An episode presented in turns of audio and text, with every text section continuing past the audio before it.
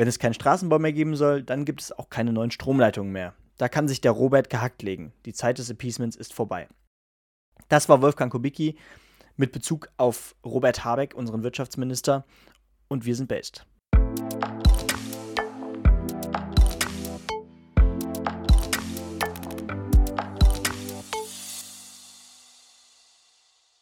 Und damit herzlich willkommen zur vierten Folge von Based. Ja, mittlerweile schon die vierte, dazu noch zwei Sonderfolgen, also haben wir schon sechsmal aufgenommen.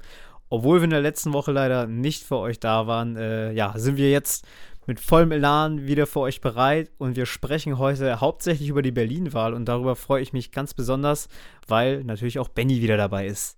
Ja, moin Dom, ich freue mich auch wieder dabei zu sein. Genau, du sagtest es schon, letzte Woche äh, hat der Aufnahmetermin mit Konstantin Kuhle, der geplant war, leider nicht funktioniert, weil noch eine Sondersitzung dazwischen kam für ihn. Tatsächlich auch zur Wahlrechtsreform. Also genau, genau zu dem, über das wir mit ihm auch sprechen wollten. Genau. Aber vielleicht ergibt sich da noch, noch eine Möglichkeit. Äh, wir werden es auf jeden Fall nochmal versuchen und werden generell, denn ja, gerade gerade blockiert uns gerade so ein bisschen die Klausuren- und Prüfungs- und Hausarbeitsphase.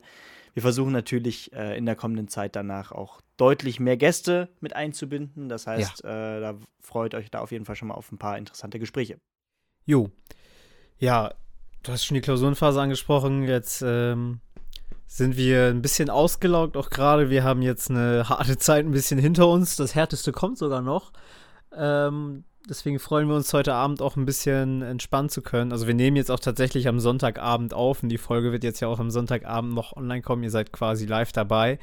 Äh, ja, und wir sprechen heute so ein bisschen aus dem Nähkästchen. Wir haben uns natürlich jetzt in der letzten Zeit mit der Berlin-Wahl beschäftigt. Wir haben äh, privat viel darüber philosophiert, äh, besonders natürlich auch über das Ausscheiden der FDP, was ein äh, großes Thema jetzt bei uns gleich sein wird. Ähm, entsprechend ist es heute ein bisschen lockerer. Wir schauen mal, wo uns äh, das Ganze noch so hinführt, was für Themen wir noch für euch bereit haben. Ähm, wir haben auch für unsere Kategorie äh, mit der Regierung äh, wieder etwas parat, nämlich die, wie der Pioneer es schön nannte, die Brieffeindschaft zwischen äh, unserem Minister Habeck und unserem Minister Lindner. Da freue ich mich auch drüber. Und ja, starten wir erstmal mit der Berlin-Wahl rein. Ja, ganz genau. Ähm, wie ihr sicherlich mitbekommen habt, äh, im Rahmen der, der Bundestagswahl sollte ja auch schon in Berlin Ende 2021 gewählt werden ähm, für die Abgeordnetenhauswahl.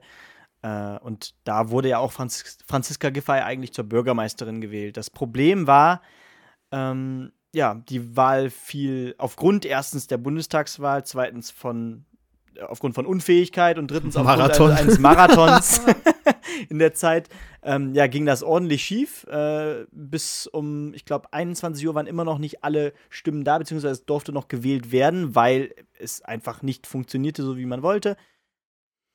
Und am Ende hieß es vom Bundesverfassungsgericht, die Wahl wird gekippt, es muss äh, die Abgeordnetenauswahl komplett wiederholt werden, Teile der Bundestagswahl äh, ebenfalls noch in Berlin. Und ähm, ja, äh, es bezeichnen nicht wenige mittlerweile äh, Berlin als ein Shithole-Country.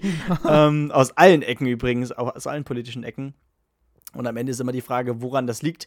Auch da können wir natürlich ein bisschen drüber reden. Aber ähm, ja, Dominik, ich würde sagen, äh, wir schauen erstmal auf die Ergebnisse, oder? Wir schauen erstmal auf die Ergebnisse. Ich fand auch ganz schön, dass äh, Berlin zum Teil auf Twitter als Failed State bezeichnet wurde.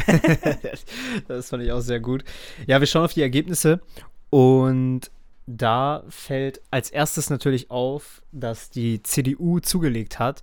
Ganze 10% äh, hat sie dazu gewonnen, während die Grüne und die SPD sich hier ein knappes Kopf-an-Kopf-Rennen ähm, liefert. Du hast gerade gesagt, wie viele Stimmen ist die SPD jetzt in Führung? Äh, 53 vor den Grünen, wohlgemerkt. 53. Also, wie gesagt, die CDU, genau, die führt mit über 10% mittlerweile. SPD und Grüne Kopf, äh, auf, auf einer Kopfhöhe, ähm, beide bei ca. 18 Prozent.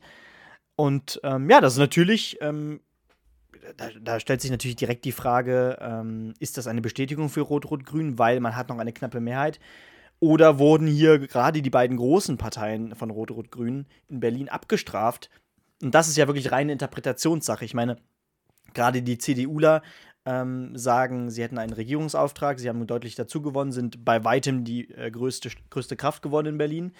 Ähm, auf der anderen Seite sagen genau eben, eben diese SPD, Grüne und Linke, ähm, ja, insgesamt äh, wurde aber unsere Koalition oder ja, unsere Koalition trotzdem irgendwie in ihrem Amt bestätigt.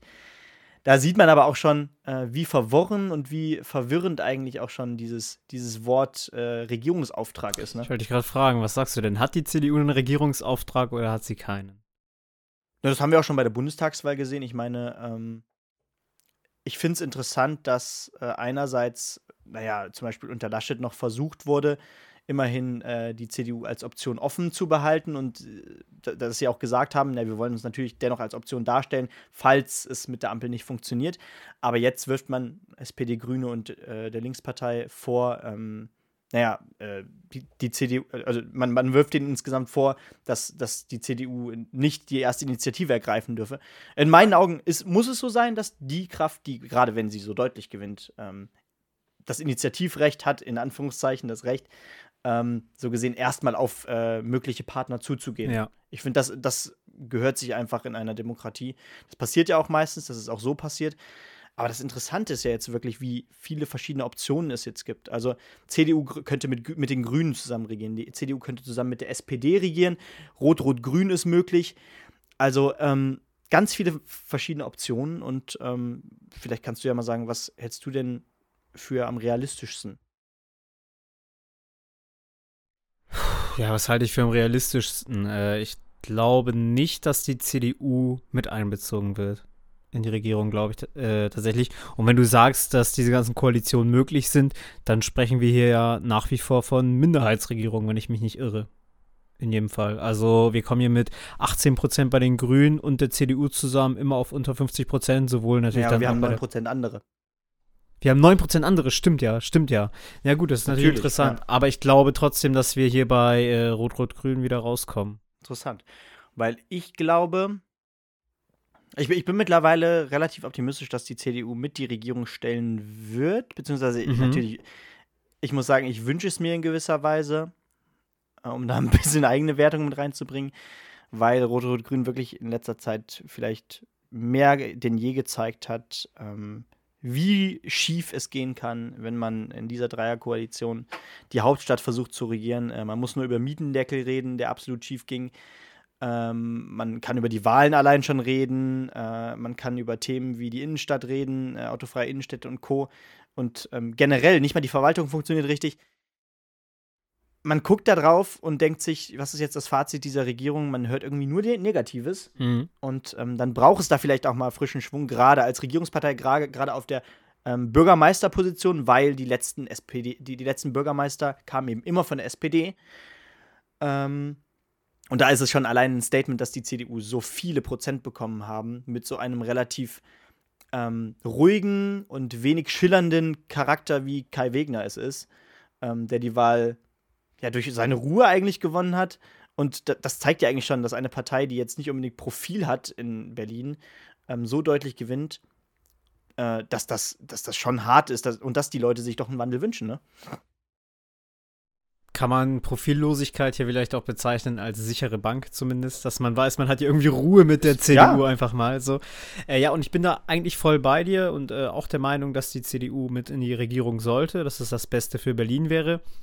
Aber ist das auch ein Argument dafür, für die Prognose, dass es so kommt? Warum glaubst du, dass die mhm. CDU mit in die Regierung kommt? Also erstens glaube ich, dass die Grünen, Schwarz-Grün, nicht aufgrund, äh, naja, der, der Parallelen zur, zu, Poli zu Policies vielleicht mit, den, mit der CDU ziehen würden. Aber alleine aufgrund von Posten würden die Grünen in einer schwarz-grünen Regierung äh, eine deutlich stärkere Verhandlungsbasis haben als in äh, Rot-Rot-Grün. Das heißt, ähm, man kann, die, man kann die CDU so ein Stück weit locken und sagen, ja, aber das Ministerium möchten wir jetzt unbedingt und vielleicht möchten wir vielleicht auch lieber noch eins mehr. Ähm, sonst versuchen wir nämlich doch Rot-Rot-Grün auszuhandeln. Also, das ist eine gute Verhandlungsbasis äh, für die Grünen. Bei Franziska Giffey ist es natürlich das Ding. Man steht jetzt ganz knapp äh, mit der SPD vor den Grünen, also wirklich hauchdünn. Erstens ist die Frage, ist das in Ordnung, dass es eine Bürgermeisterin gibt, die 53 Stimmen vor der anderen Regierungspartei mhm. ist? Und zweitens, reicht diese knappe Mehrheit aus und ähm, wie ist die Verhandlungsbasis bei der SPD? Und dann ist die Frage, wenn die SPD die Möglichkeit hat, theoretisch zumindest auf, äh, auf die ähm, rot-rot-grüne Regierung, würde sie dann überhaupt als zweitstärkste Kraft in eine schwarz-gelbe, äh, äh in eine schwarz-rote Koalition einsteigen. Also momentan bin ich fast eher auf CDU-Grüne-Kurs, auch wenn die SPD natürlich mehr Schnittstellen, Schnittstellen mit der CDU hat. Ja, vor allem interessant wäre, wenn es zu Rot-Rot-Grün kommen sollte. Also rein verfassungsrechtlich und vom demokratischen her ist es ja so, dass es dann in Ordnung wäre, wenn die SPD die Bürgermeisterin stellen Absolut. würde. Ja. 53 Wichtig Stimmen mehr, hin oder her. Aber es wäre für die Koalition höchst interessant, weil ich glaube, da im, im Partei, Partei, parteiischen Machtkampf äh, ist natürlich interessant zu sehen, wie dann da in der Koalition miteinander umgegangen wird, weil man natürlich ganz genau weiß, ja, wir haben hier gleich viele Anteile, hier ist niemand in irgendeiner ähm, besonderen Machtstellung gerade. Und das, das, das, ist ja auch so interessant. Die, C die, die SPD, ähm, Achtung, Wortspiel, ist sich mit den Grünen nicht unbedingt nur grün. Ähm, und äh, auch da gab es reichlich Konflikte in der Innenstadt. Auch jetzt mit dem Thema Friedrichstraße. Da war die SPD längst nicht so deutlich wie die Erklär Grünen. mal kurz, was in der Friedrichstraße. Naja, grundsätzlich wurde sie autofrei gemacht. Äh, wie sie autofrei gemacht wurde, ähm, schaut euch da gerne mal Bilder im, im, Internet an. Da wurden teilweise so Poller hingestellt, aus, äh, was eigentlich teilweise Blumenkästen sind, glaube ich, wo aber jetzt nicht unbedingt noch, noch nicht Blumen drin sind. Und ähm, genau, die Straße wurde jetzt autofrei gemacht. Viel Kritik natürlich kam da von der FDP, von der CDU, beziehungsweise aber auch schon größtenteils, größtenteils aus dem Mittelstand von Unternehmen, die in dieser Straße wohnen und sich schon beschweren, ähm, ja, dass da auch einige ähm, ja, wirtschaftliche Möglichkeiten wegfallen. Aber ähm, ja, und da, da war die SPD auch sehr gespalten, beziehungsweise natürlich, äh, sie haben die Bürgermeisterin gestellt, aber in gewisser Weise äh, hatte man eben auch starke Grüne in der Regierung. Ne? Mhm. Äh, Benny, hast du Lust auf einen kurzen Exkurs? Bitte. Zum Thema autofreie Stadt. ist das realistisch? Also an sich finde ich den Gedanken in letzter Zeit immer, immer geiler irgendwie, dass man daran denkt, dass man irgendwie so eine grüne Stadt hat. Wir haben da letztens schon drüber gesprochen, ob man mhm. das nicht zumindest realisieren könnte, dass zum Beispiel in Innenstädten keine, ja, dass nichts mehr bepflastert ist und dass man wieder ein bisschen äh, offene Erde hat und dann so Wege wie im Park quasi. Ja, wir sind uns einig, dass die Umsetzung in der Friedrichstraße jetzt eher bescheiden war, aber generell, ja.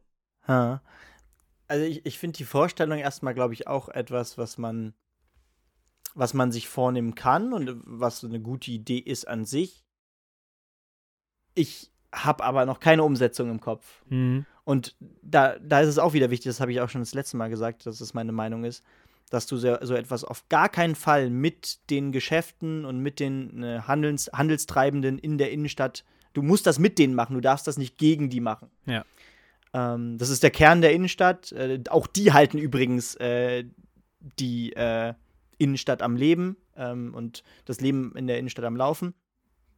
Und das muss Hand in Hand mit diesen Leuten laufen. Ja, ja die Innenstadt, das heißt, die soll ja kein Park werden, das ist schon klar. Das ja, ja, aber, so. aber, aber das meine ich auch generell mit autofreier Innenstadt. Äh, da muss natürlich auch abge abgewogen werden. Da, muss, da, muss, da müssen sich Beispiele eingebracht werden von anderen Großstädten. Da muss vielleicht auch wissenschaftlich noch, von der, von der Wissenschaft noch was kommen. Inwiefern macht das Sinn? Inwiefern macht das ökonomisch Sinn? Inwiefern, inwiefern macht das auch, naja, generell, generell vielleicht erstens ökologisch Sinn und zweitens ähm, für das Zusammenleben Sinn? Ähm, ich bin da tatsächlich noch sehr unschlüssig äh, weil, naja, in Berlin das bisher mehr als bescheiden geregelt wurde. In Paris zum Beispiel sehr gut gelaufen. Genau, äh, das stimmt. Aber da kenne ich mir jetzt eigentlich auch zu wenig drüber aus. Ich, ich, wie gesagt, ich bin da noch sehr, sehr skeptisch. Und ich, ich finde die Idee an sich gut. Die an sich, an sich Idee, ach, die Idee an sich finde ich auch gut. Äh, und du hast es mit der Wissenschaft schon angesprochen. Das müssen wir abwarten. Es äh, kommt darauf an, was sagen Ökonomen, was sagen Ökologen. Äh, und da sind wir keine Männer vom ja. Fach. Das, das, ist auch wieder wichtig, weil ich eben die Wissenschaft gesagt habe. Wie man vielleicht jetzt auch beim Tempolimit sieht, wo die äh, FDP sich auf, ein, auf eine andere wissenschaftliche Studie bezieht, die wiederum sagt, äh, im Gegensatz zu dem vom Umweltbundesamt, äh, ähm, dass es eben deutlich weniger Einsparungen äh, gäbe als äh, prognostiziert. Ähm, auch da zeigt sich eigentlich wieder ganz gut, dass es nicht die Wissenschaft gibt. Ne? Und auch da, deswegen heißt es auch in der Hinsicht natürlich wieder, verschiedene Quellen und verschiedene Studien und sonst was müssen mit einbegriffen werden. Und das, das wollte ich nur nochmal ein, mit einbeziehen, weil ich das, weil wir da vorhin erst drüber geredet genau, haben. Genau, und beim Tempolimit aber finde ich noch eine andere Sache. Also einerseits natürlich problematisch, weil es Symbolpolitik ist, die da gesche geschieht, die man mit äh, ja, falschen Daten irgendwie äh, produziert. Aber das Tempolimit an sich kann erstmal keinen richtigen Schaden verursachen, wenn man es einführt, sondern es ist, kann zumindest als gesichert äh, gelten, in welchem Umfang auch immer. Und dass dieser nicht groß ist, ist schon klar, aber das haben wir ja schon mal diskutiert. Darum geht es gerade. Wir sind gerade bei Berlin. Genau, ne? aber, aber nur um es mal kurz zu sagen, äh, dass es da noch was anderes ist, als wenn man jetzt über die äh, grünen Innenstädte oder sowas spricht, weil da könnte tatsächlich auch ein ökonomischer Schaden passieren, der beim Tempolimit eher nicht so äh, zu sehen ist wie da jetzt zum Beispiel. Aber du sagst schon richtig, kommen wir zurück zu Berlin. So, äh, wollen wir. Gut, die FDP ist rausgefallen. Wollen wir das jetzt mal ansprechen? Ja. Benny, es wurde heiß diskutiert darüber, äh, wieso die FDP rausgefallen ist.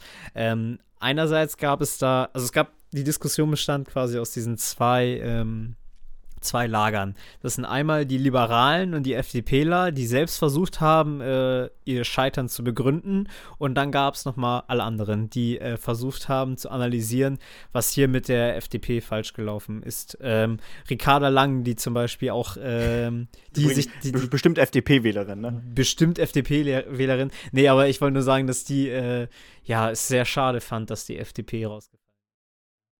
Aus dem Abgeordnetenhaus. Das ist jetzt Ironie. Das war keine Ironie, sie hat es ernst gemeint. Also zumindest wirkt es so. Ja, ja wirklich. okay. Interessant, das habe ich, hab ich noch nicht angesehen. Sie hat das nur im Zuge gesagt dessen, dass ja die FDP Teil der Ampel ist. Und dann äh, so, ja, schade, dass unser Koalition. Ja, also ich, ich finde es vielleicht da auch wichtig zu sagen, dass es, dass ich auch bei, bei jeder äh, Entscheidung, also oder bei, bei jeder Wahl trauern würde um eine demokratische Partei, die aus dem äh, Bundestag rausfliegt, während eine äh, oder mindestens eine, sage ich mal, ähm, zumindest in äh, zweifelhaft demokratische Partei äh, relativ konstant steht, äh, beziehungsweise man kann ja eigentlich zwei nennen. Äh, die, die da wären. also die Alternative von Deutschland, ich glaube, da müssen wir uns, die sogenannte Alternative von Deutschland, müssen wir nicht drüber reden, dass sie in Teilen vom Verfassungsschutz beobachtet wird. Andererseits, ähm, naja, bin ich jetzt auch nicht unbedingt der Freund der Linkspartei. Ähm, wo das SED-Vermögen hin ist, das weiß man auch nicht.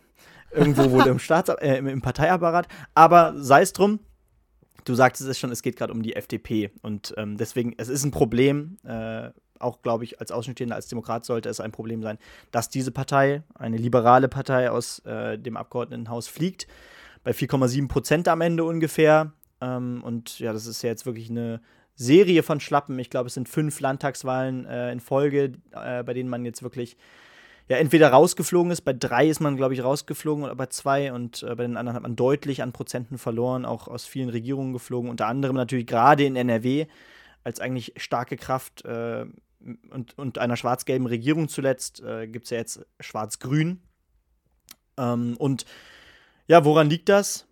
Also die, die zwei Lager sagen quasi, die Liberalen sagen, die FDP ist nicht mehr liberal genug und alle anderen sagen, die FDP ist zu liberal. Was ist denn jetzt der Fall? Also woran liegt es denn jetzt? Ich kann ja mal kurz meine Einschätzung so ein Bitte, bisschen abgeben. Ähm, oh, und auch ganz ohne mich jetzt als Liberalen zu outen, das war jetzt nicht meine Intention hinter der Aussage eben, aber die FDP kann in der jetzigen Regierung, der Bundesregierung, eigentlich nur verlieren. Und es ist ein bisschen doof zu sehen, dass die FDP genau das macht, was äh, Lindner eigentlich noch vorher, auch äh, 2017 noch gesagt hat, was nicht geschehen wird und wovon jetzt auch genau das Gegenteil äh, passieren wird. Nämlich, dass die FDP ähm, etwas mitträgt, was gegen ihre eigenen Werte steht, was äh, gegen Grundsätze steht, die äh, diese liberale Politik eigentlich hält. Mhm. Ähm, und das ist ein bisschen das, was äh, die gerade machen. Sie verraten gegenüber äh, Rot-Grün in der Bundesregierung so ein bisschen, wofür sie eigentlich noch viel stärker einstehen sollten.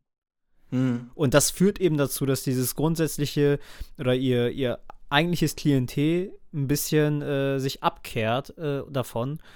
Und weil man, weil man zu sehr auf Kuschelkurs ist. Man kann sagen, dass Lindner ein bisschen auf Kuschelkurs ist mit, äh, mit den anderen Regierungen. Ähm, natürlich kann man, also was man auf jeden Fall sagen muss, in einer Koalition als 11,5% Partei, ähm, da hat man erstmal verhältnismäßig wenig Macht, sage ich mal. Ja. Man hat sich, und das ist, glaube ich, auch, das war aus liberaler Sicht ganz wichtig, äh, das Finanzministerium gesichert. Damit hat man sich einen der wichtigsten Posten der Nation gesichert, der für viele Liberalen, gerade mit Blick auf solide Finanzen, gerade mit Blick äh, und Halten der Schuldenbremse, ähm, eine immense Wichtigkeit hat. Die Schuldenbremse, die steht noch. Wie sie steht. Wird sie faktisch eingehalten? Eigentlich nicht. Durch die ganzen auf Sondervermögen. Dem, auf dem Papier wird sie eingehalten, weil genau dafür gibt es die Möglichkeiten von Sondervermögen in Krisen eben außerhalb des eigentlichen Haushaltes Schulden zu machen, weil, Haus, äh, weil Sondervermögen sind Schulden. Aber natürlich wird dadurch ein Stück, stückweise die Schuldenbremse aufgeweicht. Wir haben jetzt in letzter Zeit mehrfach ähm, die Forderungen von Saskia Esken, der Vorsitzenden der SPD, oder auch von Kevin Kühnert, dem Generalsekretär der SPD, gehört, oder auch von Grünen natürlich größtenteils, ähm, dass Steuererhöhungen kommen müssten. Ähm, sonst wäre die Schuldenbremse nicht zu halten. Blablabla. Das altbekannte Bild. Ähm, wenn man nicht mehr weiß, äh, was man machen soll, ähm, dann wird eben nach Steuererhöhungen gefragt oder äh, sie werden gefordert. Das fand ich auch ganz lustig, dass Lindner das zum äh, Aschermittwoch gesagt hat. Ähm, wenn sich manche Leute äh, vielleicht noch etwas zum Fasten suchen, äh, vielleicht wäre eine monatliche Pause von Forderungen der Steuererhöhung vielleicht was für sie. Ähm, das ist auf jeden Fall erstmal wichtig, dass man das Finanzministerium sich gesichert hat. Aber genau, du sagst, du sagst es schon, ähm, faktisch wird sie im Zweifel eben eher nicht eingehalten. Das ist ein großes Problem. Dann ähm, macht man sich ein Stück weit unehr unehrlich vielleicht auch in der Gesellschaftspolitik, weil man äh, Stichwort Antidiskriminierungsbeauftragte, Stichwort Demokratieförderungsgesetz und so weiter, ähm, bestimmte Sachen mitträgt, äh, die die Klientel vielleicht nicht unbedingt als, als liberal, sondern vielleicht sogar eher als identitätspolitisch eher links zu verorten sieht. Mhm. Und ähm, das ist, ich, ich glaube, die Kernklientel der FDP oder äh, Liberale stehen dem zumindest eher kritisch gegenüber. Die fordern vielleicht auch noch eher eine Abwägung in diesem Prozess. Ähm, weißt du? Ja. Was wäre es schlauer gewesen, wenn die FDP in die Opposition gegangen wäre und nicht in die Regierung? Du schüttelst schon mit dem Kopf, ich glaube nämlich auch nicht. Das wäre das wär so nicht äh, zu kommunizieren gewesen. Nee. Gerade nach 2017, viele waren wirklich sehr enttäuscht von der FDP, ja. dass, man, dass man da nicht GroKo, die GroKo abgewendet hat und äh, es versucht hat, zumindest in äh, einer Jamaika-Koalition mit der CDU und mit den Grünen. Ähm, ich muss sagen, ich fand den Stand, wann das passiert war, nämlich nach vier Wochen äh, Verhandeln, auch sehr belastend. Hätte man das früher gemacht, hätte ich es verständlich empfunden, weil äh, es ist einfach nur ehrlich, wenn man sagt, wir können nicht das durchbringen, was wir wollen. Ähm, sonst würden wir uns unehrlich machen. Äh, wir treten dieser Koalition nicht bei. Dafür sind diese, Ko äh, diese Verhandlungen da. Aber nach vier Wochen, wo jeder schon denkt, wir kriegen eine neue Regierung, das war einfach falsch. Und jetzt hättest du das wirklich nicht anders bringen können. Ich meine, du hattest in gewisser Weise die Verantwortung vom Wähler bekommen, allein schon dadurch, dass die CDU so sehr abgestraft wurde und äh, Rot-Grün alleine nicht funktioniert mhm. hätte. Das heißt, du hättest entweder den, äh, die CDU zum äh, zur Regierungspartei gemacht oder die SPD und du musstest eigentlich faktisch in eine Regierung. Wir können ja auch kurz mal einschieben, das, was jetzt zwischen Lindner und Habeck passiert gerade, ja. weil es da jetzt gerade ganz gut passt. Und dazu muss man vielleicht auch sagen, äh, gut, dass Lindner hier zum Teil harte Kante zeigt. Hier haben wir nämlich auch Sachen, die, du hast eben den Koalitionsvertrag schon angesprochen, im Koalitionsvertrag steht ja drin, dass die Schuldenbremse eingehalten werden soll. Und dass die Steuern nicht erhöht werden. Und dass die übrigens. Steuern nicht erhöht werden. Und jetzt kommt es von den anderen Parteien, dass genau diese Sachen eben, die im Koalitionsvertrag stehen, gebrochen werden sollen. Mit der Begründung, ja, du hast es mir letztens schon mal gesagt, in der, äh, im Koalitionsvertrag würde ja kein Krieg stehen. Ist ja. das für dich ein Argument? Ähm, ich denke, dass man, und das muss man auch wirklich sagen, man, man hat als äh, FDP, glaube ich, doch große Schritte auch auf die SPD und Grünen zugemacht. Vielleicht auch mehr, als man sich selbst verantworten konnte. Ähm, Stichwort Sondervermögen, äh, Stichwort Fonds und sonst was. Ähm, die aber, die waren richtig. Ich meine, ähm, genau dafür sind Sondervermögen da, ähm, dass man eben in Krisenzeiten eben Entlastungen oder äh, ja, bestimmte Ausgaben tätigen kann. Ähm, und ich meine, wenn man, wenn man jetzt Teilen der Bevölkerung in dieser Krise, in dieser Krise nicht geholfen hätte, was wäre dann? Dann hätte man noch mehr, noch mehr Armut. Mhm. Wahrscheinlich müssten noch mehr, äh, naja, noch mehr wirklich Armut erleiden. Und äh, auch wenn es natürlich nur ein Tropfen auf den heißen Stein war, der Staat hat wirklich versucht, Sachen abzufedern. sei es durch die Gas- und Strompreisbremse oder sonst was. Aber ja. Äh, Habeck und Lindner schreiben sich Briefchen. Das schreiben sich Liebesbriefchen.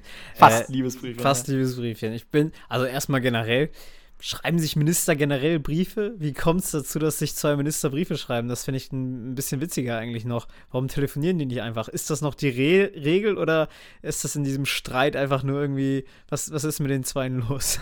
ja, ist eine gute Frage. Also da ging es ja ähm, auch um den Haushalt äh, bis 2024 und ich glaube dann auch noch darüber hinaus.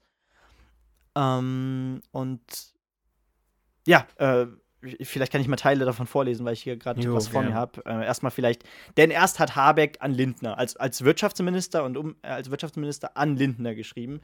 Sehr geehrter, sehr geehrter Herr Kollege, also es ist schon sehr sachlich dafür, dass, äh, dafür, dass man so emotional äh, in diese Ko Koalition reingestartet mhm. ist und so fast schon freundschaftliche Bilder gepostet hat. Ich schreibe Ihnen stellvertretend für die von den Grünen geführten Ministerien in Be Beantwortung Ihres Briefes zu den Eckwerten des Bundeshaushalts 2024. Die Regeln zur Einhaltung der Schuldenbremse sind vereinbart und werden von uns nicht in Frage gestellt. Vereinbart werden, äh, wurden aber ebenfalls andere politische Projekte, die keinesfalls nachrangig zur Einhaltung der Schuldenbremse stehen. Insofern sind wir alle gefordert, neue und Alternative zu finden.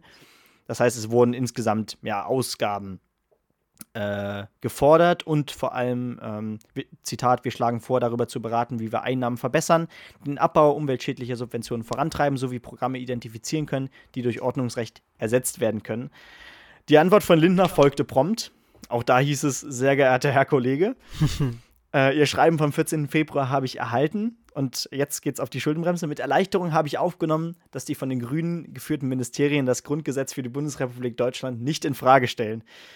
Ähm, ja, weil nur vielleicht für die, die es nicht verstehen, äh, die Schuldenbremse steht im Grundgesetz und ähm, na genau, das, den Satz, den ja eben Habeck gesagt hat, dass äh, die Schuldenbremse anerkannt wird, äh, ja, das versteht Lindner ganz gut.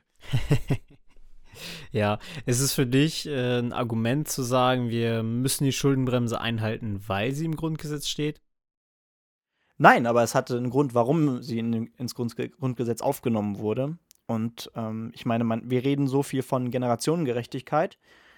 Und gerade mit Blick auf Schulden, die wir jetzt machen, alles, was jetzt noch oben drauf kommt, ich meine, wir reden schon davon, dass wir ähm, viel, viel zu viel Geld in das Rentensystem pumpen und so weiter und so weiter.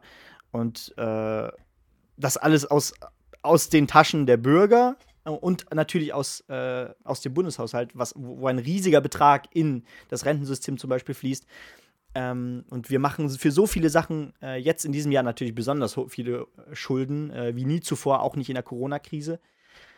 Das alles bürden wir der nächsten Generation auf und das alles sind Investitionen, die wir nicht in Klimaschutz tätigen können, die wir nicht in andere Sachen tätigen können. Und deswegen ist es zumindest wichtig, diese Balance zu halten und zu sagen, das Ziel muss es sein, ähm, die Schulden möglichst zu begrenzen, mhm. um ähm, langfristig natürlich auch unsere wirtschaftliche Leistungsfähigkeit aufrechtzuerhalten, oder?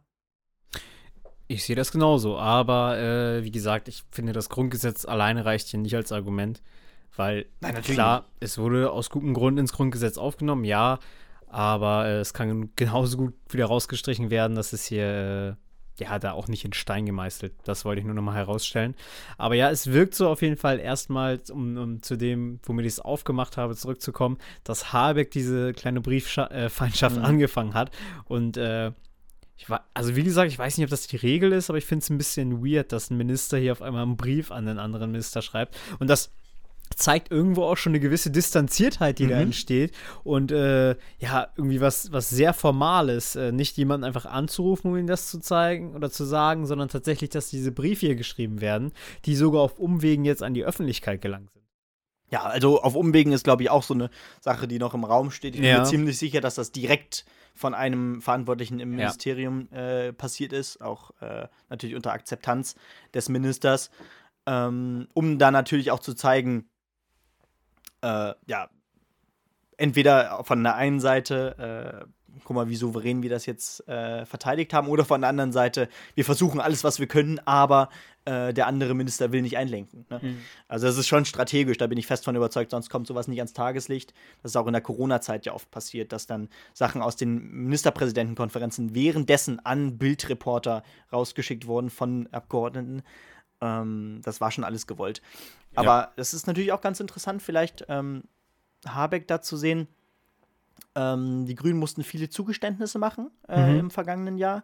Und man hat gerade Habeck in den vergangenen Monaten, finde ich, immer wieder angesehen, wie sehr er auch selbst damit hadert. Äh, ja, sei es, wenn er über die Streitereien in den Tagesthemen von Ingo Zamperoni angesprochen wird. Ja, die Streitereien gehen ja immer weiter und da stellt sich, ja, was ist die Frage? Also ähm, manchmal kommen schon so schnippische Antworten von ihm, wo man schon merkt, der geht richtig auf den Zahnfleisch und das nervt ihn richtig, dass er nicht das durchbringen kann, was er will. Mhm. Dann noch das mit Lützerath und Co., dann noch das mit der Atomkraft und so weiter. Äh, und natürlich Waffenlieferungen. Alles Themen, die nicht selbstverständlich für die Grünen sind. Und ähm, da verstehe ich das in gewisser Weise. Aber vielleicht in der Hinsicht, also wir müssen gleich wieder den Turn irgendwie zur Berlin mal bringen, aber. Ja, bin ähm, schon dabei, das vorzubereiten, gedanklich. Das ist gut. Aber ähm, wen siehst du denn in dieser Situation tatsächlich mehr im Recht? Kann man das sagen? Oh, wie man im Recht sieht. Schwierig. Ähm, rein politisch habe ich das Gefühl, dass die FDP dann ein bisschen weiterdenkt, nicht symptomatisch und auch weniger ideologisch an die Sache rangeht. Man kann denen natürlich äh, ihre gewisse liberale Ideologie vorwerfen, wenn man sagt, ja, die Schuldenbremse muss bleiben und ähnliches. Aber ich finde das gar nicht ideologisch, ich finde das eher ökonomisch klug und wie du eben schon gesagt hast, nachhaltig. Äh, was die Grünen machen, du hast jetzt eben schon ähm, ja, Atomkraft angesprochen, den Kohleausstieg, diese Sachen, die sind nach wie vor ideologisch und dass da jetzt auf ein Zahnfleisch gegangen wird, zeigt eigentlich nur wieder das alte Problem, dass die Grünen und besonders die weniger realpolitischen Grünen hier richtig konfrontiert werden mit dem, was in der realen Welt passiert und dass man leider mit diesen Wunschvorstellungen, die man irgendwie hat, nicht weiterkommt und da äh, ja, kann man, kann man sich so drüber aufregen, wie man will, aber wenn man eine, nun mal eine Regierungsfunktion ist, dann äh, muss man damit leben und man muss auch viel mehr einlenken noch. Mhm. Und die FDP, und das sieht man ja auch daran, dass jetzt hier die Wähler, die Stammwählerschaft sie quasi abstraft, und das muss man der FDP dann vielleicht auch irgendwo gutheißen, ist, dass sie, ich habe es vorhin Ankuscheln genannt, aber wenn man es jetzt von dem Blickwinkel betrachtet, dann muss man sagen, ja, vielleicht ankuscheln, aber vielleicht ist die FDP auch einfach ein guter Koalitionspartner, der seiner Rolle gerecht wird, auch mit der geringen Prozentanzahl, die man hat, und äh, die trotzdem im Finanzministerium vielleicht gar nicht so einen schlechten Job macht, äh, besonders weil sie da ihre Grundsätze einhält und auch in die Konfrontation geht. Hm. Das Problem ist, und da kommen wir vielleicht auch wieder zurück, fast schon äh, nach Berlin, beziehungsweise zum Problem der FDP nach so vielen verlorenen Landtagswahlen und auch nach der schlechten Abgeordnetenhauswahl ähm, Solidität, Solidität der Finanzen ist nicht sexy. Solidität der Finanzen, immer sagen zu, sagen zu müssen, das passt uns nicht mehr in unseren Haushaltsplan, das geht leider nicht, weil, Punkt, Punkt, Punkt, dann wirkst du erstmal auf den ersten Blick wie der Blockierer, dann wirkst du erstmal wie der, der ähm, in Anführungszeichen nicht Politik für das Volk macht. Äh, aber ähm, wir, wir schauen uns einfach mal darauf, wer alles aus welcher politischen Richtung, natürlich vor allem aus der einen politischen Richtung, ähm, versucht hat zu sagen, ja, wir brauchen, eigentlich reichen die 100 Milliarden Sondervermögen für die Bundeswehr nicht aus. Eigentlich reicht, eigentlich müssten wir ein, Bundes, äh, ein, ein, Sondervermögen für Bildung starten. Eigentlich bräuchten wir auch ein Sondervermögen für unsere, äh, für unser Rentensystem oder was auch immer. Ähm, allein Sachen fordern, die unfassbar große finanzielle Mittel äh, erfordern, ähm, ich, ich finde es teilweise manchmal, manchmal doch ein Stück weit gruselig, ähm, wie einfach es ist, Sachen zu fordern und wie groß der Rückhalt dann plötzlich auch in der Gesellschaft ist. Dass sowas doch mehr anerkannt ist als dieses äh, vielleicht doch mal über eine Ausgabe vor allem nachdenken, was vielleicht in der Deutschen Bundesrepublik viel zu wenig gemacht wird. Mhm. Ja, ist auch ich glaube sowieso, dass die FDP da ein kleines Problem hat. Du hast es schon mal privat zu mir gesagt. Du hast gesagt, die FDP hat keine Lobby in der Gesellschaft. Und das erkennt man vielleicht auch an Sachen, die. Also, das ist jetzt natürlich subjektive Wahrnehmung, die ich aus Social Media mitnehme, aber vorhin haben wir über die Steuererhöhung Erhöhung gesprochen, die andere Parteien eben fordern. Die sind medial oder auch Social Media gar nicht so aufgefallen, fand ich, wurden zumindest nicht so rezipiert. Mhm. Und als Lindner dann ankam damit, dass in manchen Bereichen die Mehrwertsteuer aufgehoben werden soll, beziehungsweise angehoben werden soll auf die normalen 19 Prozent und nicht auf die 7 Prozent, die eben in die Grundversorgung fallen, wo auch gewisse Sachen reinfallen, äh, wie eben die Hotelübernachtung oder ähnliches, die äh, dann dadurch äh, begünstigt werden. Da wurde das auf einmal, vor allem auf Twitter, verschrien als, ja, Lindner der Böse, der möchte hier äh, Steuererhöhungen in dieser Situation für ähm, die Bevölkerung.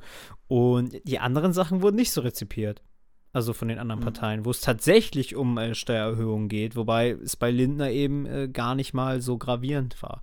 Wobei auch da sich natürlich darüber streiten lässt, ob das in der jetzigen Situation sein muss. Ja, genau, also das kann man sich natürlich immer fragen. Äh, ja, es ist, es ist äh, eine schwere Diskussion. Äh, ich, ich sagte auch schon mal, ich glaube, die Kernklientel der, der FDP beschränkt sich bei Bundestagswahlen vielleicht auf 4% oder so äh, auf die man sich in Anführungszeichen verlassen kann. Aber äh, ja, das zeigt ja auch schon, äh, gerade in den Ländern sieht man das immer, wenn, wenn man gerade eine schwächere Phase hat, ähm, dass diese Kernwählerschaft in, den, in der Größenordnung nicht ausreicht. Mhm. Äh, und da ist dann natürlich die Frage, und da sind wir wieder beim Thema, wohin muss die Partei äh, stehen? Haben, haben die, die von, die von außen stehen, recht?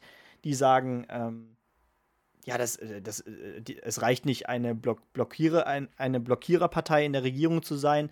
Es reicht nicht, ähm, egoistischen Liberalismus zu verbreiten oder die, diese Form des Liberalismus zu verbreiten. Oder haben die anderen recht, die sagen, äh, man bietet sich zu sehr an. Was ich übrigens nicht komplett unterschreiben würde, weil äh, Kompromisse gerade als kleinste Regierungspartei äh, naja, immer möglich äh, nötig sind und ähm, du da eben tatsächlich äh, die größten Eingeständnisse machen musst. Ja, ja, das ist ja auch das, was ich eben schon angeführt habe. Also ich habe ja erst noch gesagt ankuscheln und später bin ich auch noch zum anderen Schluss gekommen. Ja. Also ich bin mir da auch gar nicht so sicher, wo der richtige Weg jetzt ist. Äh, ja, im Endeffekt, um da mal ein bisschen Strich drunter zu machen, sag ich mal, müssen sie selbst wissen, wa? Äh, ja, und dann Kommen wir jetzt nämlich nochmal noch mal zu was ganz anderem, nämlich zur Wahlbeteiligung. Wir haben, das ist nämlich auch ganz interessant zu sehen, nach dem ganzen äh, Wahldebakel, das wir da hatten, hatten wir 2021 bei der ersten Abgeordnet Abgeordnetenhauswahl ähm, noch 75,6 Prozent Wahlbeteiligung. Und wir hatten jetzt bei der Wahlwiederholung ähm, nur noch 63 Prozent Wahlbeteiligung. Also man sieht hier, dass da ein gewisser Frust auch da ist. Da sind äh, um die 12 Prozent flöten gegangen und Frust kann man es vielleicht dann sogar auch auf die CDU beziehen. Ähm, nämlich, dass da ja in Anführungsstrichen aus Protest oder weil man eben äh, auf die stabile Bank setzen möchte, gewählt hat, im sonst so rot-grün äh, Berliner Pflaster. Ja, ich, ich finde es tatsächlich erschreckend, wenn man darauf schaut, wie viele Nichtwähler es gibt. Ähm, wenn man dazu schaut. Stichwort Politikverdrossenheit. Stichwort, also, die übrigens steigt, die übrigens immens steigt, jährlich. Äh, solche meine, Dinge helfen dann natürlich nicht. Und, aber dazu muss man sagen, ich glaube, dass Krisensituationen dazu auch noch beitragen. Also in Krisensituationen kann man, wenn man aus dieser Sicht schaut, ja nur falsch handeln. Natürlich führt das zu äh, Politikverdrossenheit. Ja, aber das ist ein Prozess, der sich, glaube ich, doch angestaut hat. Ich meine, wir haben bald 40 Prozent. Das ist ein Haufen. Und ich meine, ja. da kann man sich schon fragen, wo sind die Grenzen, äh, wo Anderes man sagen kann, sorry, äh, wo, sorry ja. äh, wo sind die Grenzen, wo man sagen kann, ähm, jetzt müssen wir verdammt noch mal einen kompletten Turnaround machen ja. Äh, in unserem Denken als Politiker, als Mandatsträger, wie wir nicht nur über die Gesellschaft reden, sondern wie wir mit der Gesellschaft reden, und wie wir, ähm, wie wir mit der Gesellschaft und im, im Willen der Gesellschaft handeln. Ja. Genau. So, und anderes Symptom dafür ist auch der ja, Erfolg der AfD, der in der letzten Zeit auch noch mal weiter zugenommen hat. Und ich glaube, was auch immens zur Politikverdrossenheit äh, beiträgt, ist der Elfenbeinturm, der immer höher wird in Berlin gefühlt. Also es wird rausregiert aus diesem Elfenbeinturm, aus der Berliner Bubble. Und es fällt natürlich auch auf Twitter auf, wenn du da manche Sachen liest oder auch nicht nur auf Twitter, wenn du an sich Statements von Politikern hörst und du denkst dir, wie weit bist du von der Gesellschaft gerade entfernt? Und kein Wunder, dass 40 Prozent dann sagen, nee, das ist alles Mist, was ich da sehe. Ja. Und du also wenn, wenn aus der Berliner Bubble das beste Beispiel ist, wie ich immer finde, der ähm, das Absprechen des Individualverkehrs. Ja. Du, also du kannst nur aus der Berliner Bubble raus äh, sagen, wir brauchen keine Autos mehr. Wir müssen Autos abschaffen. Wir müssen den ÖPNV ausbauen. Ja, wir müssen den ÖPNV ausbauen, aber waren Sie schon mal auf dem Land? Waren Sie schon mal im kleinen äh, Kuhdorf, ja. wo äh, man mehr Kühe als Einwohner hat? Wo willst du da den ÖPNV hinbauen? Das ist gar nicht möglich, das so weit deutschlandweit auszubauen. Und dann sprech diesen Menschen mal bitte das Auto ab. Dass du zum Einkaufen in den nächsten Ort erstmal eine halbe Stunde mit dem Fahrrad fahren musst, das ist ja einfach nicht mehr zeitgemäß. Also ich wollte gerade sagen, nicht zumutbar, aber na gut, vielleicht, das kann man Menschen schon zumuten, dass sie eine halbe Stunde Fahrrad fahren, aber, aber nicht in der Gänze, nicht im Alltag. Du kannst das nicht jedes vor allem Mal machen. Nicht jedem. Nicht je, vor allem nicht jedem. So, wo wollen wir denn hinkommen? Dann können wir auch wieder Kutschen nehmen und Pferde davor spannen. Also Individualverkehr abzusprechen, das ist ein typisches äh, Symptom für die Berliner Bubble. Oder nicht Symptom, sondern ein gutes Beispiel dafür. Und genau solche Sachen führen eben dazu, dass sich äh, Menschen denken, das ist unwählbar. Mhm. Die sich dann auch denken, vor allem Grüne sind unwählbar, das ist nicht machbar. Ähm, oder, oder auch die SPD oder vor allem die Linke auch sind dann nicht wählbar. Und das führt auch zu Protestwahlen, wie dass man dann einfach sagt, nee, ich will jetzt AfD. Das ist doch alles scheiße. Die, die können dann vielleicht auch noch eher den äh, allgemeinen Bürger dann überzeugen mit populistischen Phrasen, die sagen so, ja, wir denken noch an euch und so weiter und so fort. Auch wenn man, wenn natürlich klar ist, dass die, dass die AfD überhaupt kein, kein Gehalt hat. Ja, ja klar. Aber ähm, ja, genau, du sagtest es schon. Also erstens, da fällt mir wieder diese, ähm, naja, sogenannte Verkehrsexpertin äh, Katja Diel oder wie sie heißt ein. Ähm, genau, die, an die habe ich auch eben gedacht, ja. Ja, genau, die letztens noch irgendwo in der Die übrigens äh, gefühlt jeden zweiten deutschen Twitter-Nutzer blockiert hat. Genau, äh, mich übrigens auch, äh, ohne, ohne, jemals etwas unter ihre, ihre Posts zu schreiben, wirklich. Präventiv schon mal. Präventiv. ähm, ja, es ist ganz interessant, dass genau Hätte die, genau die dann sagt, ähm, ich will eine Politik gegen das Auto und gegen das Eigenheim machen. Also, dass man so offensichtlich sagt, ich. Sorry für die Wortwahl, aber ich spuck euch, ich spuck euch ins Gesicht, liebe ja, Landbevölkerung. das ist es einfach. Zensier mal.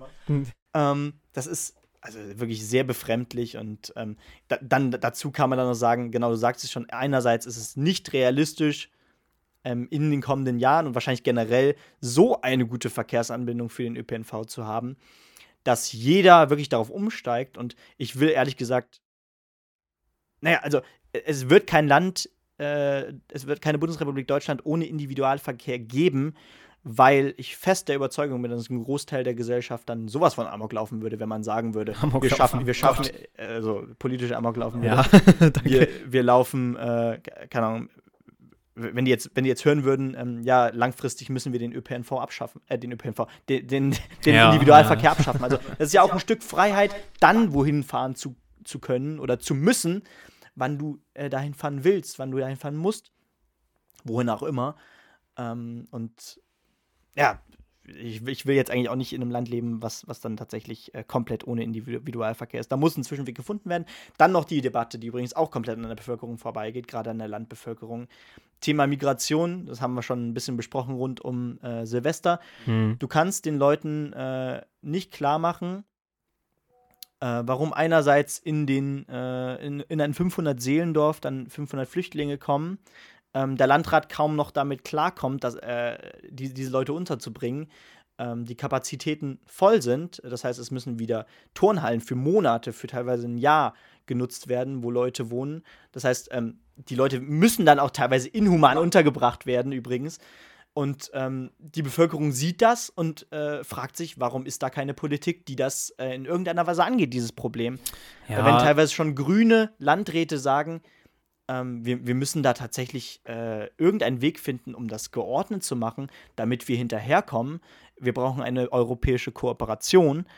Ansonsten kriegen wir das nicht hin. Ja, vollkommen richtig, aber da muss man natürlich wieder dazu sagen, wo kommen diese Flüchtlinge gerade hauptsächlich her aus der Ukraine? Wir haben nun mal gerade Krieg in Europa und das ist eine Sondersituation und das ist aber für mich auch eine Argumentation, wo man vielleicht eher Verständnis bei der Bevölkerung auch suchen muss hier und da. Natürlich sollte man das so gut machen wie möglich, aber dass dann halt eine Turnhalle mal nicht nutzbar ist für einen längeren Zeitraum, das ist dann nun mal eben so. Also wir müssen diesen Menschen ja irgendwie helfen. Deutschland nimmt zwar mit Abstand die meisten Menschen auf, aber völlig zu Recht auch. Mir geht mir geht's um die Debatte, die fehlt, äh, um eine Debatte, die auf dem Boden passiert, auf gleicher Wellenlänge passiert und nicht von oben herab mit, ähm, keine Ahnung, du hast gerade gesagt, du, du äußerst Bedenken dazu, weil ähm, nicht, weil es, es ist nötig, genau diesen Menschen zu helfen und auch in dem Ausmaß zu helfen. Nur es muss geordnet passieren und es muss Diskussionen darüber geben, wie es vielleicht auch mit Nachbarländern abgestimmt wird. Ich meine, es kann nicht sein, dass ein äh, großes Nachbarland wie Frankreich 100.000 aufgenommen hat. Da hat Bayern mehr aufgenommen. Das kann nicht sein, dass, dass wir das zu. Also, man, man muss, gerade wenn man immer sich auf Europa beruft, müssen, muss, muss, muss auch die Bundesrepublik ähm, natürlich auch auf Länder außerhalb zugehen und ähm, beziehungsweise auch, da muss man natürlich auch hoffen, dass genau die Länder dann äh, kooperieren in solchen Fragen. Solche Themen müssen immer europäisch gedacht werden, weil es nicht die letzte äh, Flüchtlingswelle geben wird, gerade auf, äh, mit, mit Blick auf Klimawandel und Co. Ja, dann in Dialog zu treten mit den Nachbarländern, klar. Aber ich würde es gar nicht davon abhängig machen. Also es bleibt dabei, dass wir das gerade machen müssen und dass die anderen Länder das eigentlich genauso handhaben sollten. Und da ist viel mehr die Kommunikation zur Bevölkerung wichtiger. Äh, natürlich auch ein guter Dialog, der darüber geführt wird und immer äh, die Suche nach neuen Ideen, wie man die Problematik besser lösen kann. Und auch natürlich auf die Zukunft gedacht. Da gehst du ganz richtig mit, äh, mit dem Klimawandel. Das stimmt. Da werden noch Sachen kommen, noch weitere äh, Flüchtlingsströme. Ähm, nur, weiß nicht, das Einzige, was man da, glaube ich, wirklich sagen kann, äh, damit man da nicht wieder den Vorwurf des Berliner Elfenbeinturms machen könnte, äh, ja, dass die Kommunikation an die Bürger einfach äh, richtig ist. Aber dass da zum Beispiel die deutsche Bevölkerung auch hier und da Abstriche machen muss, wie zum Beispiel bei dem mit der Turnhalle, ich glaube, so ähm, solidarisch äh, sollte man vielleicht schon sein. Da geht es nicht um die deutsche Bevölkerung, da geht es darum, dass die Menschen teilweise inhuman äh, untergebracht werden müssen, weil kein Platz da ist. Ja. Äh, und darum geht es, weil es kann nicht sein, dass, dass, dass es den Leuten dann teilweise äh, selbst hier dann nicht wirklich gut geht und man ihnen selbst hier nicht die Unterbringung geben kann, die sie vielleicht verdienen, dass man die, die, den Kindern dann nicht mal äh, die Möglichkeit geben kann, in die Schulen zu gehen, weil da vielleicht genauso äh, Probleme herrschen und so weiter. Also da, da fehlt es ja schon Thema Integration, da fehlt es an, äh, an Kapazitäten, Thema Bildung, ähm, das heißt Eingliederung gerade der Kinder in das Bildungssystem, da fehlt es an Kapazitäten. Ähm, und so viele weitere Probleme, die so nicht geordnet geschehen. Und ähm, wie gesagt, wenn, wenn, schon, wenn schon grüne. Landräte äh, sagen, wir brauchen ganz dringend Hilfe vom Bund, wir haben kein Konzept, mhm. dann ist das ein Alarmsignal, wenn, wenn von der untersten Instanz der Bundesrepublik solche äh, Worte kommen. Ja, okay, gehe ich vollkommen mit. Aber die Alternative kann nicht sein, zu sagen, ja, wir können jetzt keinen mehr aufnehmen. Das habe ich auch also nicht gesagt. Hat, nee, nee, nee, ich weiß, ich weiß, aber ich nur mal kurz sagen. Ähm, nee, das stimmt. Aber das ist ja sowieso auch unabhängig vom Thema Migration häufig so, ähm, dass mit den äh, mit der Kommunalpolitik ähm, eher schlecht oder selten kommuniziert wird ähm, von der Bundesregierung her, dass da wirklich häufig Regelungen kommen von oben, die, äh, wo du dann sitzt oder im, als Kommunalpolitiker und du denkst okay, wie soll ich den Scheiß jetzt umsetzen? Also du bist da ja wirklich ein bisschen auf dich allein gestellt. Und da ist das tatsächlich ein gutes Beispiel für. Ja, das stimmt auf jeden Fall. Ja, also all das führt wahrscheinlich dazu, dass wir so eine hohe Politikverdrossenheit haben. Ähm, was denkst du, wie sich das, was könnte man jetzt tun, damit das ja besser wird? Wo muss man jetzt ansetzen? Beziehungsweise was wäre denn äh, die dystopische Vorstellung? Was passiert denn, wenn wir das nicht machen? Ich glaube, wenn man auf die, gerade auf den äh, großen arbeitenden Teil der Bevölkerung schaut, dass gerade im, ähm, im kleinen, also im, im Niedriglohnsektor bis hin zum äh, unteren Mittel, äh, zur unteren Mittelschicht in Anführungszeichen, ähm, dass man da das Gefühl hat, dass ähm, mit den relativ hohen Steuern, die es gibt, also gut, im, im Niedriglohnsektor äh, werden relativ geringe Steuern bezahlt, aber ich sage mal, im, im Mittel, in der Mittelschicht, dass, dass man nicht das Gefühl hat, es passiert was im Land und äh, mit meinen Steuern passiert etwas, was in die richtige Richtung geht. Ähm, mit Blick auf Krisen, mit Blick auf ähm, Themen, die die Gesellschaft bewegen, die übrigens auch zum Beispiel, da sind wir wieder beim Rentensystem, äh, bei der Bildung und so weiter, dass da relativ wenig passiert. Ähm, dass die nicht das Gefühl haben, ich bezahle die Steuern und ähm, ich bekomme für die den Anteil zurück, den ich eigentlich vom Staat erwarten kann. Ähm, und diese und, und da, dazu äh, na, kommunizieren teilweise Politiker ähm, naja, nicht unbedingt auf einer Wellenlänge und äh, reden über Themen, die einen vielleicht gar nicht so richtig tangieren. Und ähm, da sind wir wieder bei diesen nicht auf einer Wellenlänge, ähm, du sagtest so schön Elfenbeinturm, ähm, dass, naja, dieses Volksvertreter-Ding ähm, irgendwie von der einen Ebene nicht so richtig äh, verstanden wird. Da kann man sehr gut eigentlich die, ja, die, die, die linke Ideologie an sich nehmen oder alles, worüber da gesprochen wird, das. Das wird wieder explosiv, die Folge. Jetzt wird sie wieder explosiv, aber das ist ja alles, was da so drüber schwebt und was den normalen Bürger, ich nenne ihn jetzt mal so, gar nicht tangiert. Das ist ja genau das, worüber wir eigentlich gerade sprechen. Und wir erleben das häufig ja auch in unserer studentischen Bubble, hm, dass Menschen auf uns zukommen und sagen, äh, ja, wer gendert denn heutzutage eigentlich nicht? Oder wer weiß denn bitte nicht, was, äh, was Flinter sind oder ähnliche Sachen, die, die wir immer wieder in, ähm, in Konversationen hören. Und da muss man einfach sagen, Leute, kommt mal aus eurer, eurer Bubble raus, geht mal woanders hin, wo es ein bisschen bürgerlicher ist, wo es nicht studentisch ist. Und ich glaube, dass das vor allem in Berlin, äh, wir studieren ja in Göttingen, aber Göttingen vielleicht ein bisschen wie Klein-Berlin, aber in Berlin auf jeden Fall nochmal extremer, ähm, wo es so ist und wo es auch in der Politik so ist, wo es im Abgeordnetenhaus so ist wo es auch äh, auf den Bundestag überschwappt, ähm, was einfach drüber hinweg ist, was über der Bevölkerung drüber hinweg ist. Das sind nicht nur Sachen, äh, die wie Individualverkehr an der Bevölkerung, äh, die die Bevölkerung treffen, und zwar sie wirklich negativ treffen, sondern es sind auch einfach Sachen dabei, die gehen an der Bevölkerung einfach vorbei. Mhm. Die sind einfach nicht relevant. Warum wird da darüber gesprochen? Ja. Ja, und da, das, diese Kommunikationsebene, die fehlt nicht nur zwischen, vielleicht in Teilen zumindest auf jeden Fall, zwischen Politik und äh, naja, zum Beispiel eben der bürgerlichen Bevölkerung in Anführungszeichen. Das macht übrigens den größten Teil der Gesellschaft aus, sonst hätten wir nicht immer noch so große Teile CDU-Wähler ähm, und so weiter. Und Nichtwähler, ich glaube, darunter fallen ebenfalls sehr viele, die äh, eher bürgerlich denken. Das heißt, FDP, CDU ähm, eher als. Äh, es wird aus Protest ja auch die AfD und nicht die Linke. Ja, genau, genau, zum Beispiel. Und ähm, da ist es auch wichtig, dass diese, diese äh, Kommunikation, die auf, auf einer Wellenlänge passiert, eben ebenso nicht in der Bevölkerung selbst geschieht. Also diese, dieser Graben geht ja durch die Gesellschaft genauso, wenn du ähm, die neue Art von äh, Linken, die es gibt, das heißt ähm, Sarah Wagenknecht, die ich in der Außenpolitik mal so gar nicht äh, schätze, aber ähm, die hat ein relativ kluges Buch darüber geschrieben, das heißt Die Selbstgerechten, glaube ich über die identitäre Linke. Das heißt, äh, die relativ neue Linke, die vor allem Identitätspolitik äh, für sich gefunden hat. Das heißt, ähm, man, man, man ist gendersensibel, man, ähm, naja, will zum Beispiel bestimmte Worte nicht mehr sagen, äh, man, ähm, ja, gerade natürlich dieses, diese Cultural Appropriation, kulturelle Aneignung und Co., äh, so Themen sprechen sie eben an.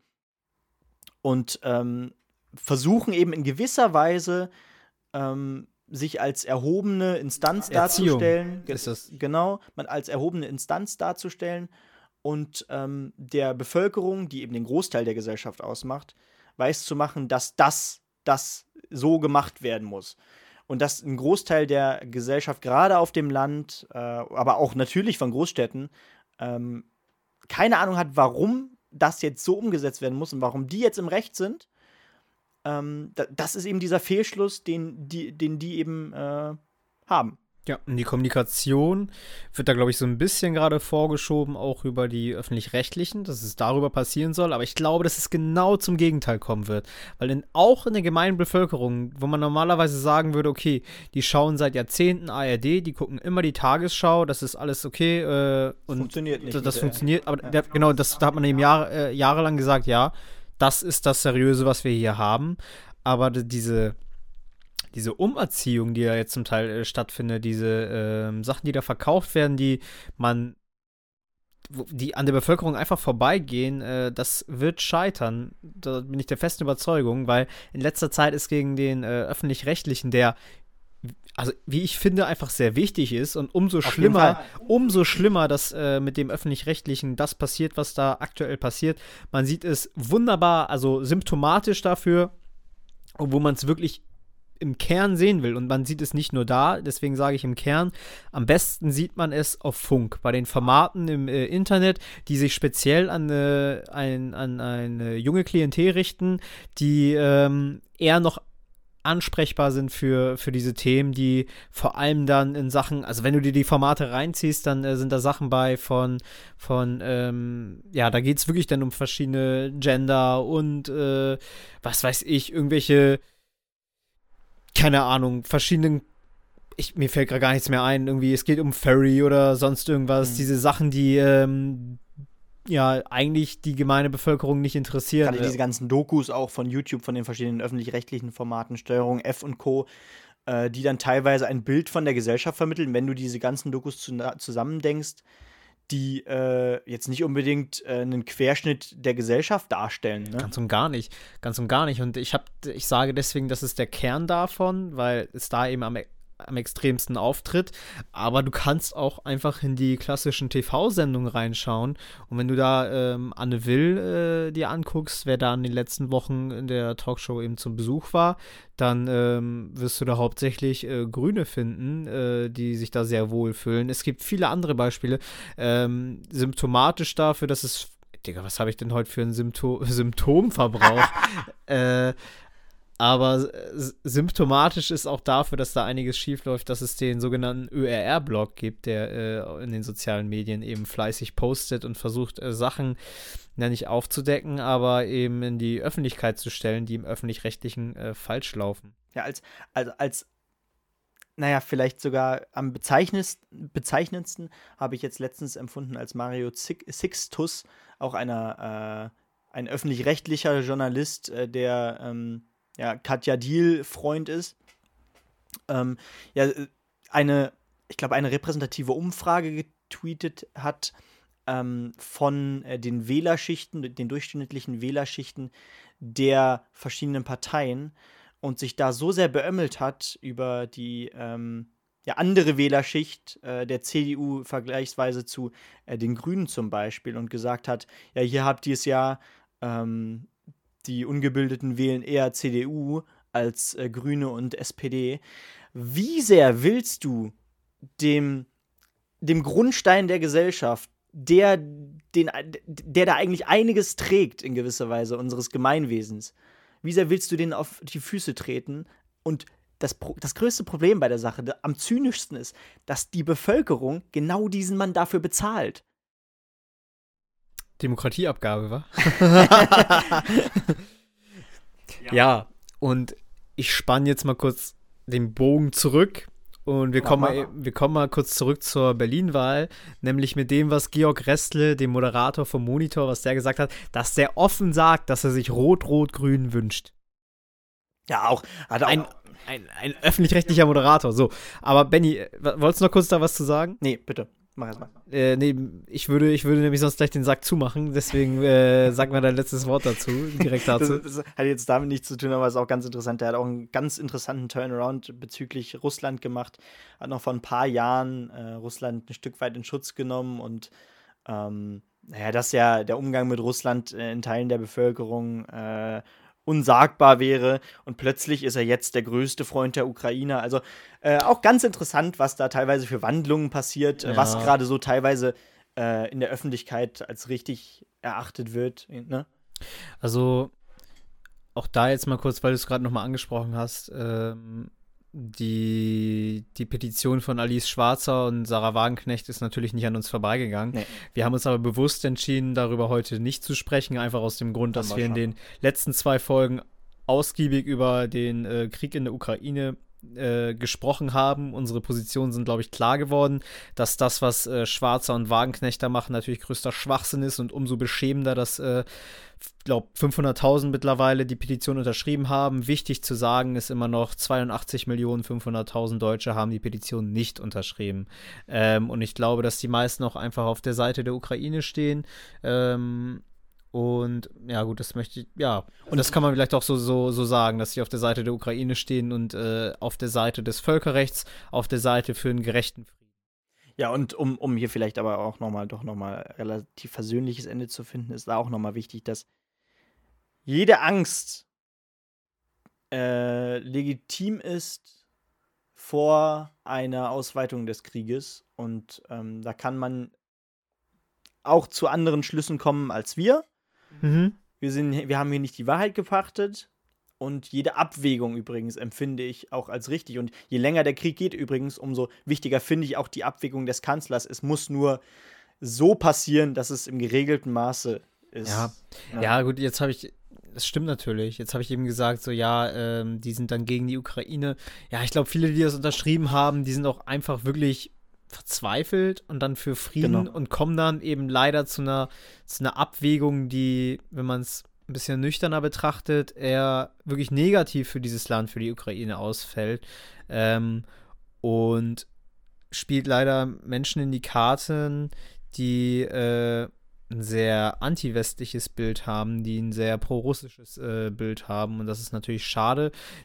Die aber auch, äh, also hier findet das Hufeisen natürlich wieder seine Kraft, wenn du da willst. Äh, also welche Menschen diese Liste unterschrieben haben, die kamen sowohl von äh, links, äh, sehr weit links, als auch von sehr weit rechts.